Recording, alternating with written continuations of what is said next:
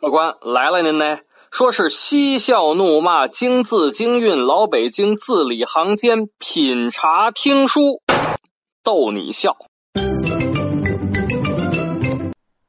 本节目呢由喜马拉雅 FM 独家播出啊！感谢您收听老北京茶馆。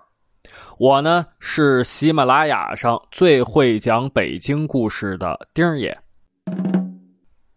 咱们接着上回书的给您讲。上回书咱们说到，武则天立自己的亲儿子啊，大儿子李弘为太子。但是这个李弘呢，他有点自己的小心思啊，小心眼儿。这个武则天试探了几回，觉得不成。未来呀，这个小崽子羽翼丰满之后，那更指挥不了啦。结果啊，上元二年。也就是公元六百七十五年，就在这个李弘和武则天去洛阳的路上，把李弘给啊弄死了。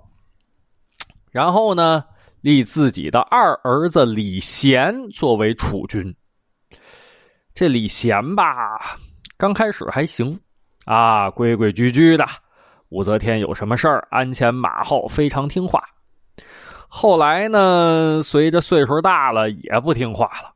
结果武则天一怒之下，赐李贤白绫三尺，鸩酒一杯。结果这李贤呀，二十九岁，也被武则天给弄死了。那接下来轮到谁了呢？就轮到这个武则天的三儿子李显。啊，那这个李显身上又发生了什么事儿了呢？是不是又被武则天给弄死了？您别着急啊，我呢给您沏上一杯茶，您听我慢慢的白话。讲到这个李显呀，咱们把这个时光月份牌拨了拨了啊，拨了到唐朝显庆元年，也就是公元六百五十六年。唐朝显庆元年十一月份，一声啼哭之下，有个小娃娃来到了人世间。这个小娃娃呀，就是李显。这个李显呢，一直没想着自己能当太子，能当皇帝啊，就是一天到晚吧不学无术。但是这个呢，倒成全他了。为啥呀？大家都觉得他是人畜无害呀。所以谁也不提防他，谁也不害他。武则天呢，已经弄死自己大儿子李弘，也弄死了自己的二儿子李贤。按顺序啊，呃，就剩下自己三儿子李显了。要说古话“虎毒不食子”，这么衡量起来呢，武则天这老娘们是够狠的啊！自己两个亲生儿子。都二十多岁，小三十了，让他给弄死了，这多多多歹毒啊！要不他能成为中国历史上唯一的女皇帝呢？这个李显呢，被立为皇太子，那接下来呢，就一件事儿了，就是等着这个老皇帝啊驾崩咽气儿。讲到这个，咱们快进一下吧，快进到。唐朝永淳二年，也就是公元六百八十三年，啊，唐高宗李治在位期间。唐高宗李治在位期间呢，呃，那是国富民强，天下升平。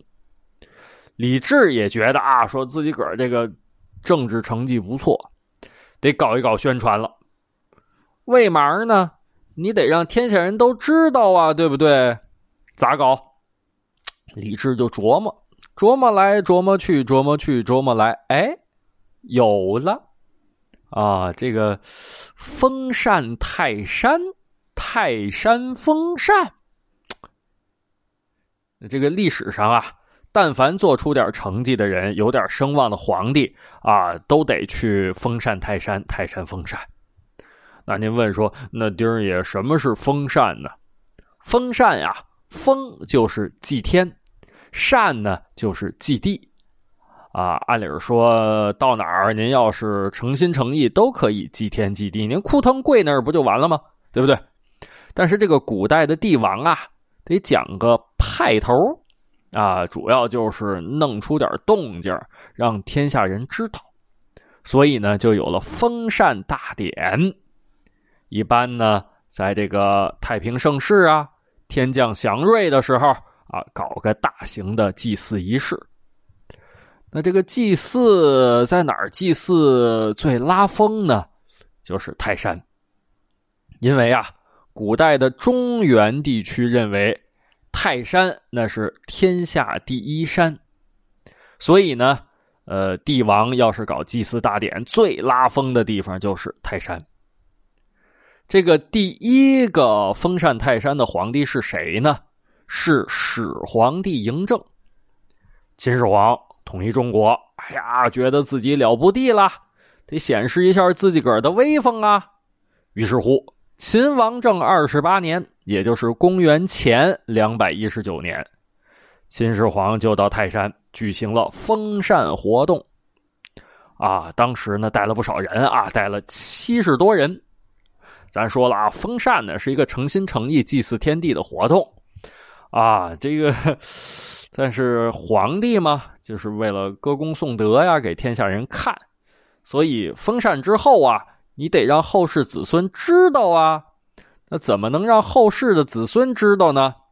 秦始皇就安排人雕刻了一块石碑，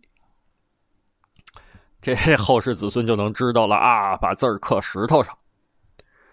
那这个第二位封禅泰山的人是谁呢？是汉武帝。话说元丰二年，啊，也就是，呃，公元前一百一十年吧，汉武帝啊，带着文武百官来到泰山举行封禅大典。然后呢，然后和秦始皇一样啊，安排人在泰山顶上立了一个石碑，把这事儿记录下来。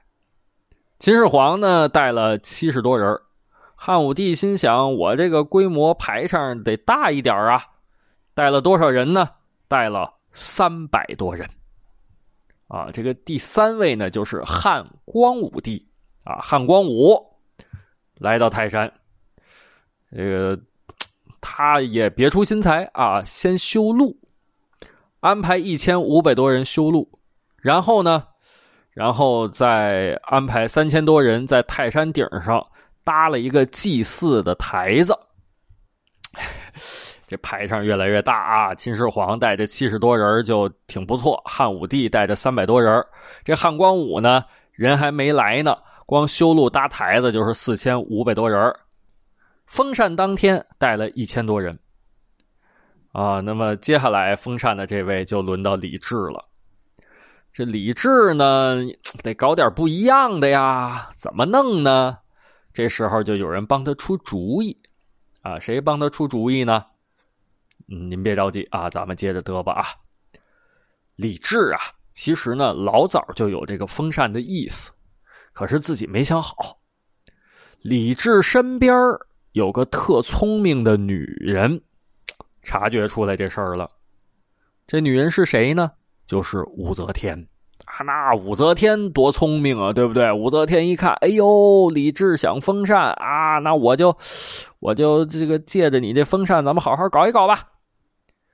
首先说呢，封禅这个事儿啊，如果没有人推波助澜，估计这个李治呢，也就在心里头想一想。为啥呀？李治也明白啊，自己虽然有点业绩，有点成绩，但是和自己个老爹比不了。他老爹谁呀？他老爹忒厉害了，他老爹是唐太宗李世民呢，对不对？那毕竟呢，自己老爹呢，那厉害呀。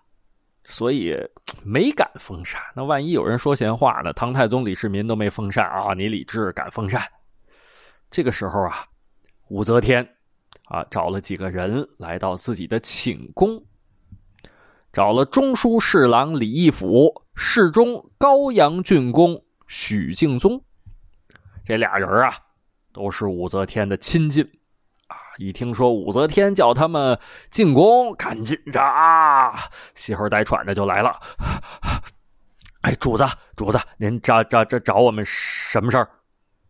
武则天说了：“皇上文治武功，该去泰山封禅了。”李义府赶紧着上前施礼：“主子说的是。”许敬宗呢也连声承诺：“呃，是是是是是是。”结果第二天早朝之上，弹奏一声，一位大臣出班有本，谁呢？就是这个李义府，呃，臣李义府有本，我主文治武功，天下升平。臣请我主泰山封禅。上头李治一听，那个开心的，你看看这李义府多聪明啊！我这几天啊，正琢磨这事儿呢。他这建议提的多好啊！其实呢，他不知道啊，这是武则天安排的。李义府还没说完呢，又出了一个人。我主万岁，治国有方，深受百姓爱戴，理应泰山封禅。说这话谁呀？许敬宗啊！这个事儿啊，他就怕有人牵头。余下的大臣赶紧啊，跟着拍马屁，生怕拍晚喽。是理应泰山封禅，对，应该封禅。是啊，应该去泰山封禅。这李治呢，还得假模假式的推辞推辞。哎，想我李治何德何能，怎敢泰山封禅？哎，万万不可，万万不可。这李治一谦虚呀，下头就更来劲了。臣请我主泰山封禅，李治还得再推辞啊！哎，我不行不行不行不行啊！不行不行不行不行！臣请我主泰山封禅，泰山封禅。李治呢，表现出一副很为难的表情，好像是没办法了啊！一挥手，哎，罢了罢了，就以诸爱卿之意。下朝之后，李义府、许敬宗赶紧着往武则天的寝宫跑，干什么呀？交作业呀！报告武则天，对不对？李义府吸猴带喘的跑到了紫宸殿，呃，回禀主子，成了，皇上答应去泰山封禅了。武则天这个脸上啊，掠过了一丝喜悦的表情，但是很快又皱起眉头了。为什么呢？这个泰山封禅从来都是皇帝一个人去，他没有带个女人去的呀。那这个怎么办呢？徐敬宗说了：“呃，封禅之时，可让宫女手把帷帐，皇后坐于帷帐之中，既在封禅大典，又不抛头露面。”武则天一听，啪。